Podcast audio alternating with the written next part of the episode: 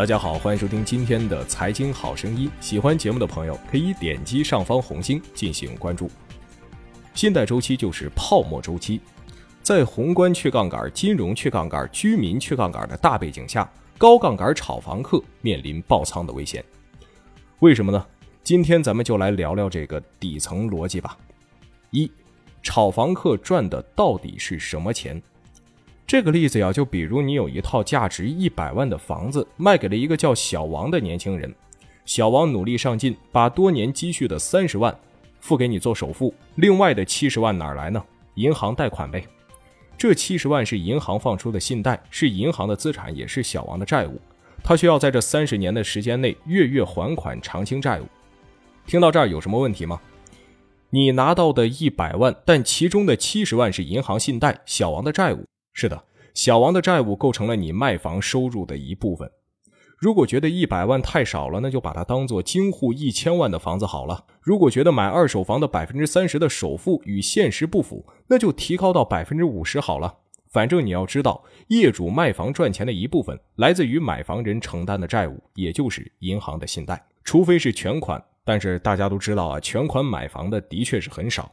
一个人的债务就是另一个人的收入。银行放出了多少数额的贷款，理论上就有多少数额的钱成为了某些人的收入。除非只有一种情况，贷款人拿到贷款后放在自己的账户上不花，但是这种概率就是微乎其微。银行放出了多少数额的贷款，市场就凭空增加了多少数额的货币。那么炒房客赚的是什么钱呢？很大一部分其实就是接盘侠的债务。可以很形象的说，炒房的过程就是寻找接盘侠的过程，炒房的过程就是寻找债务人的过程，炒房的过程就是赚银行贷款的过程。二，高房价如何形成？很多人总是疑虑，京沪一千万的房子为什么月租金还不到一点五万，百分之一点五的收益率还没有余额宝赚的多，这么低的回报率，炒房咋赚钱？这个问题啊，就很好作答。估计没几个炒房客是赚房租的，都是赚房价的差额。六百万买入，一千万卖出，赚的是其中的四百万差价。可即使是京沪深这样的一线城市，能拿出一千万现金全款买房的，估计也没几个吧？很奇怪吗？上面已经讲了，没有一千万的现金呢，没有问题啊，可以银行贷款，贷不了一千万，可以贷个七百万啊，再不行贷个五百万、四百万也成。价值一千万的房产中有一部分是由银行信贷支撑，是由买房人可承担的债务支撑。一千万的房子并不是实打实的，高房价是因为银行信贷，而不是因为买房人收入高、储蓄多。可没有信贷参与的房租就完全不同了，这支付的可是真金白银。一个人不可能把收入的全部上缴房租，但可以在三十年的偿还期去借一大笔钱。这就是大城市房价高而房租低的原因。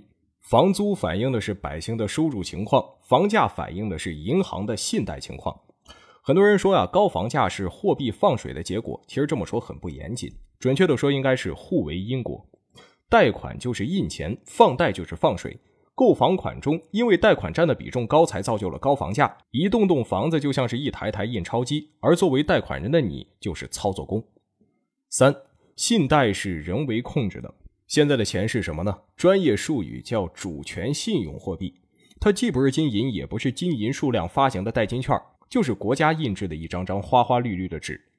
随着无现金社会的到来，这张纸也可以省略，变成了电脑、手机上一个个数字符号。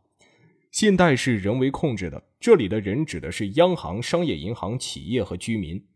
央行代表政府向商业银行下发指令，商业银行接到指令后再具体执行。决定向企业或者居民贷不贷款，贷多少，贷款难易程度是多少。零八年到零九年，一五年到一六年，钱便宜好贷款额度高。而最近呢，中信银行决定，北京房抵消费贷款上限为两百万，前者是信贷宽松，后者是信贷紧缩。好不好贷款，贷多少，利率多少，全都是人为控制。那么炒房客赚的是什么钱呢？其实赚的就是接盘侠的债务。那么债务就是信贷，信贷却可松可紧，可大可小，可多可少，可增可减。信贷周期就是泡沫周期，信贷周期就是楼市周期，信贷周期就是炒房周期。而现在的局势呢，到处都是去杠杆，宏观去杠杆，金融去杠杆，居民去杠杆。那么什么叫去杠杆呢？就是紧缩信贷，减少债务，让贷款变难。接盘侠负债的难度大了，接盘侠负债的金额少了，赚接盘侠负债的炒房客还怎么赚大钱、赚超额利润呢？炒房客博的就是一个泡沫，泡沫就是财富的转移，可以转移别人的财富，也可以增加别人的债务。可这两项在当下都非常的悲观。那么炒房客会在哪里倒下呢？四，炒房客倒在现金流里。不加杠杆的投资不是好投资，不加杠杆的炒房客不是好的炒房客。负债贷款加杠杆的核心关键点是什么呢？就是之前强调过的现金流。现金流是让杠杆坚固不断裂的能量之源。如果现金流由工资、提成、奖金、租金、兼职等确定性收入构成，则影响不大；若是由房抵贷、信用贷、信用卡、网贷等贷款资金构成，则杠杆脆裂的可能性就极大。首先是政府严禁各种信贷资金流入楼市。其次，信贷紧缩，贷款总量额度受限制，再加上资金的成本也在上升，高杠杆炒房客必将难挨过这波周期之冬。原因再重复一遍，那就是信贷收缩压制了房价的涨幅，信贷收缩限制了资金的获得，信贷收缩抬高了杠杆的成本。有人这时候不服啊，大神大 V 都是靠这种操作成功了的呀。可是时移世易，环境不同了。低级的学习是学习别人的具体操作手法，高级的学习是学习别人的思考逻辑和背后的规律。从来都是闷声发大财，从没有满盘皆赢，人人都赚钱。当大神大 V 把这种以贷养贷的路子按照市场价格出售，倾囊相授时，也就是路子到头，穷途末路的时候。大神大 V 已经不再赚炒房的钱，而是赚授课的钱。就像美国西部淘金热中有一批人赚的不是淘金的钱，而是淘金客的钱一样。那这时候就会有人问了啊，那筹得更高成本的资金，维持住现金流，拖到下一个泡沫周期来临不就成了吗？可下一轮楼市泡沫周期何时来呢？五泡沫周期何时再来？要回答这个问题，我们先回顾一下近十年的楼市泡沫轨迹。在零七年是楼价周期的一个波峰，那一年楼市强力调控，随后楼价趋缓以致下跌。当时跌幅较深的深圳出现了部分房贷断供的情况。感谢美国零八年的次贷危机为力挽狂澜、刺激经济、对冲外贸下滑的影响，政府推出了四万亿的刺激计划、十大产业振兴计划等，由此进入了信贷宽松期、楼市泡沫期。零九年开始，全国楼市高歌猛进。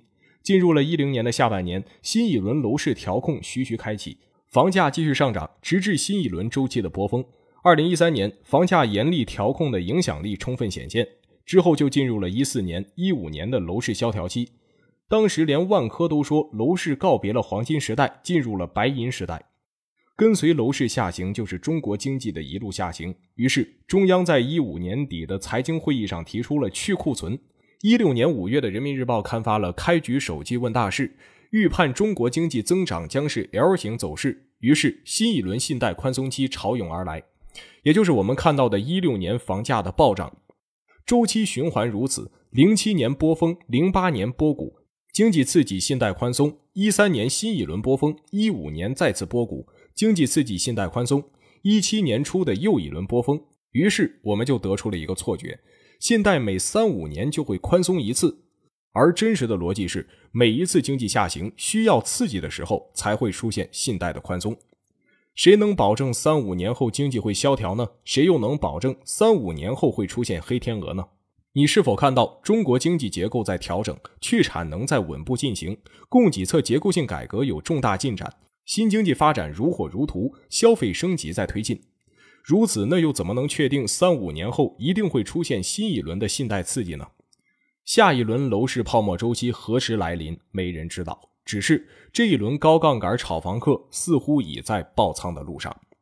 好了，今天的节目就唠到这儿。文章来自于米筐投资。最后，请关注我们的蜻蜓财经的微信公众号，搜索“大圣说事”四个字，或者搜索“大肖说事”的拼音即可。下期再会。